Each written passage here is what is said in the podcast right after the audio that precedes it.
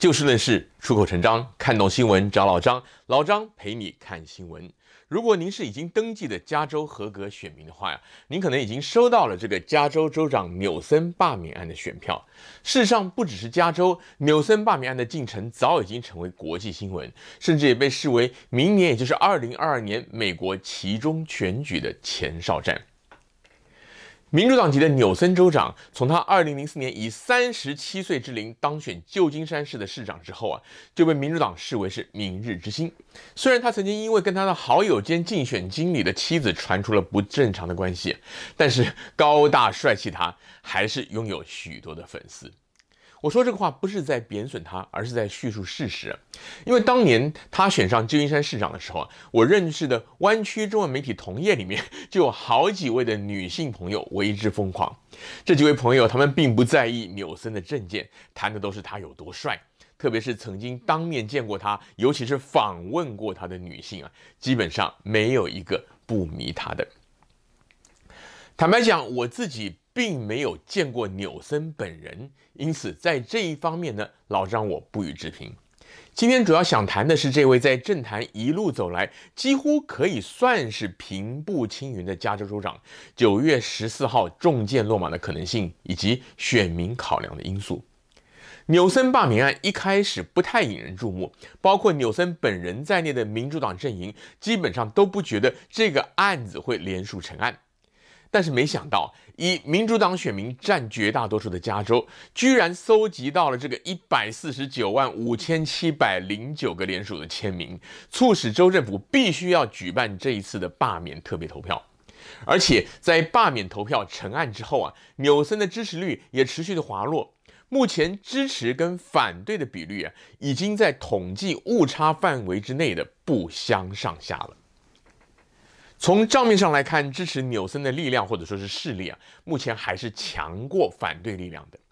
反对罢免，也就是支持纽森续任的政商名人以及捐款的数量呢，远远多过罢免方。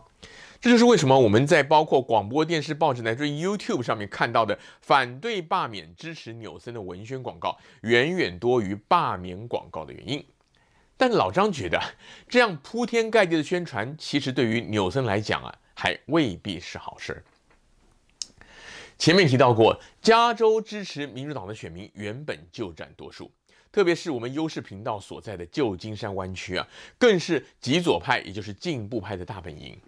以往不管是总统大选还是各级的民选官员的选举啊，民主党几乎躺着选都可以选赢。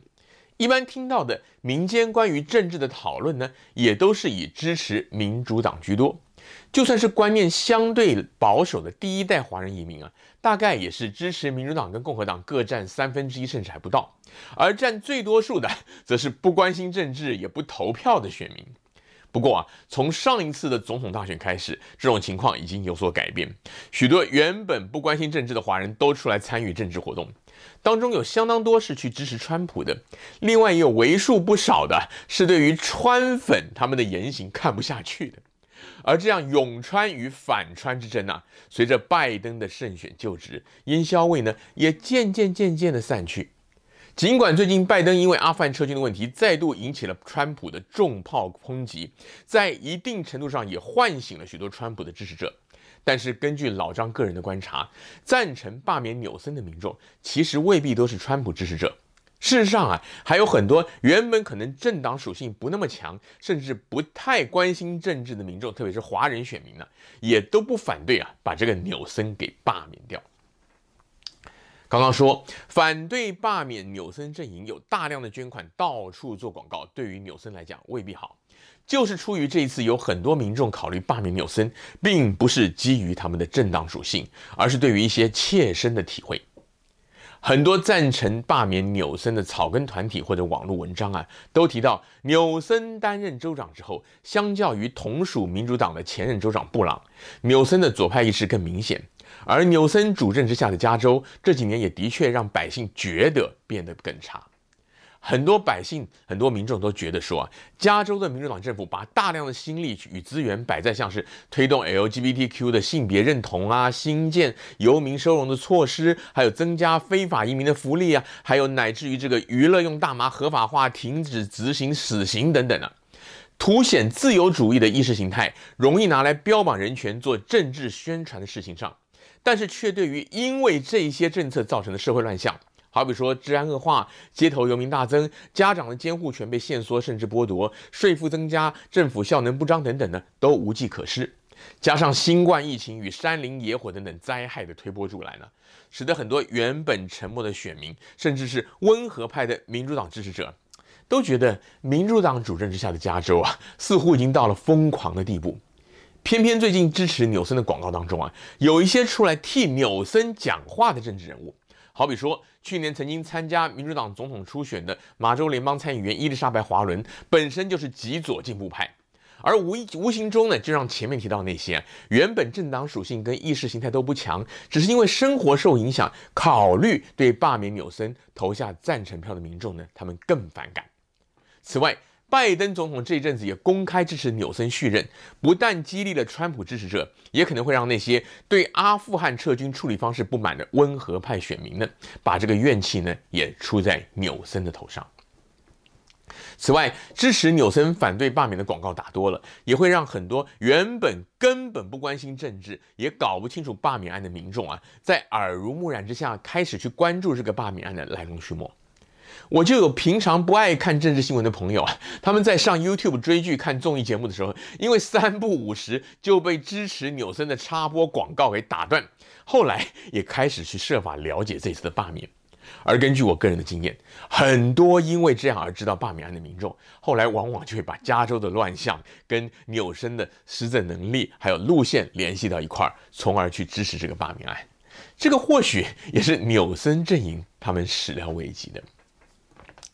无论是选举或者罢免呢，都应该要检视这个候选人的政见或者政绩，以及他的能品跟能力。我想这一点大家应该都知道。平心而论，刚刚随便就可以提出一箩筐的加州民众不满的问题，很多并不是纽森他本人的政治主张。好比说，华人最常提到的“轻罪不闭关”所导致的砸车、窃盗、抢劫问题，相关的法案呢，其实根本不是纽森提出来的。但是，一来这些提案毕竟基本上都是民主党提的，身为同党派的首长，他必须要概括承受。二来，州长对州议会还是有一定程度的影响力。如果纽森有心的话，还是可以透过政治运作，让一些太离谱的法案不要通过，或者根本就不要提出来。而就算通过了呢，州长他也可以拒绝签署，退回议会去重审。前任州长布朗呢，就曾经用这样的方法，在争议提案方面表达他自己的立场，从而拉拢温和派的选民。但纽森相对来讲啊，在这一方面就比较欠缺。此外，升斗小民或许不熟悉个别政治议题或者法案，但是假如自己生活受到影响到了一个程度，乃至于这个相对剥夺感强烈到一个程度的话呢，就会对主政者反弹了。新冠疫情期间，加州采取了相对强硬的防疫管制措施，尽管对于重视防疫的温和派选民，好比说我们华人来讲啊，大部分人都很愿意去配合。但是纽森他本人违反自己宣布的防疫规定，跑去高档米其林餐厅参加聚餐呢、还有他之前把自己的小孩送到私立学校去上学，但是却要求公立学校停课等等啊，这些被认为是表里不一的事件，或多或少会让民众觉得反感。而加州在疫情期间推出了一些纾困的措施，也曾经传出有核发不公，让有背景的特定人或者企业获利等等的。这也让受困于疫情的一些小商家以及普罗大众火冒三丈。对这些影响选民观感的问题，纽森阵营先前都是设法淡化处理，甚至在罢免联署的初期啊，还说这个推动罢免的幕后主使者是川普。这种种呢，都会让那些原本对纽森没有那么反感的民众，开始重新的去思考：纽森如果继续担任加州州长，往后甚至还能更上一层楼的话，对于加州乃至于全美国的影响。到底是正面的还是会是负面的？最后，老张想谈一谈自己对于纽森罢免案的想法。前面老张提到过，加州今天的种种乱象未必是纽森他个人造成的，但是纽森在许多意识形态强烈的议题方面的表态呢，也的的确确的鼓舞了许多极端进步派的政客与政治团体，因此他本人在一定程度上呢，也难辞其咎。事实上，老张也不会言，在一些民主党明显会获胜的选举，好比说总统大选或者州议员的选举上，除了去年总统大选以外，老张我本人绝大多数都是投给共和党，原因就是希望这个借由我自己微薄的一票，向加州的多数党就是民主党表态，希望他们知道加州还是有人不这么支持他们，希望他们胜选以后不要得意忘形，以为自己掌握了绝大多数选票就可以为所欲为。纽森如果被成功罢免的话，同样也可以成为让加州民主党政治人物，尤其是那些极左派的暮鼓晨钟。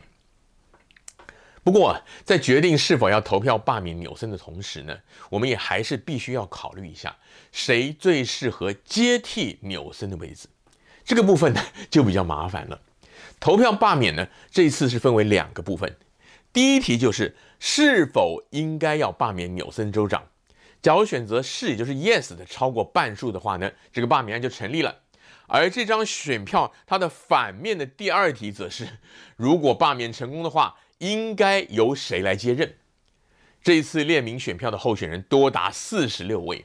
而由于这些人是在纽森被成功罢免的前提之下才有机会角逐州长，所以纽森他本人呢，当然就不会列名当中了。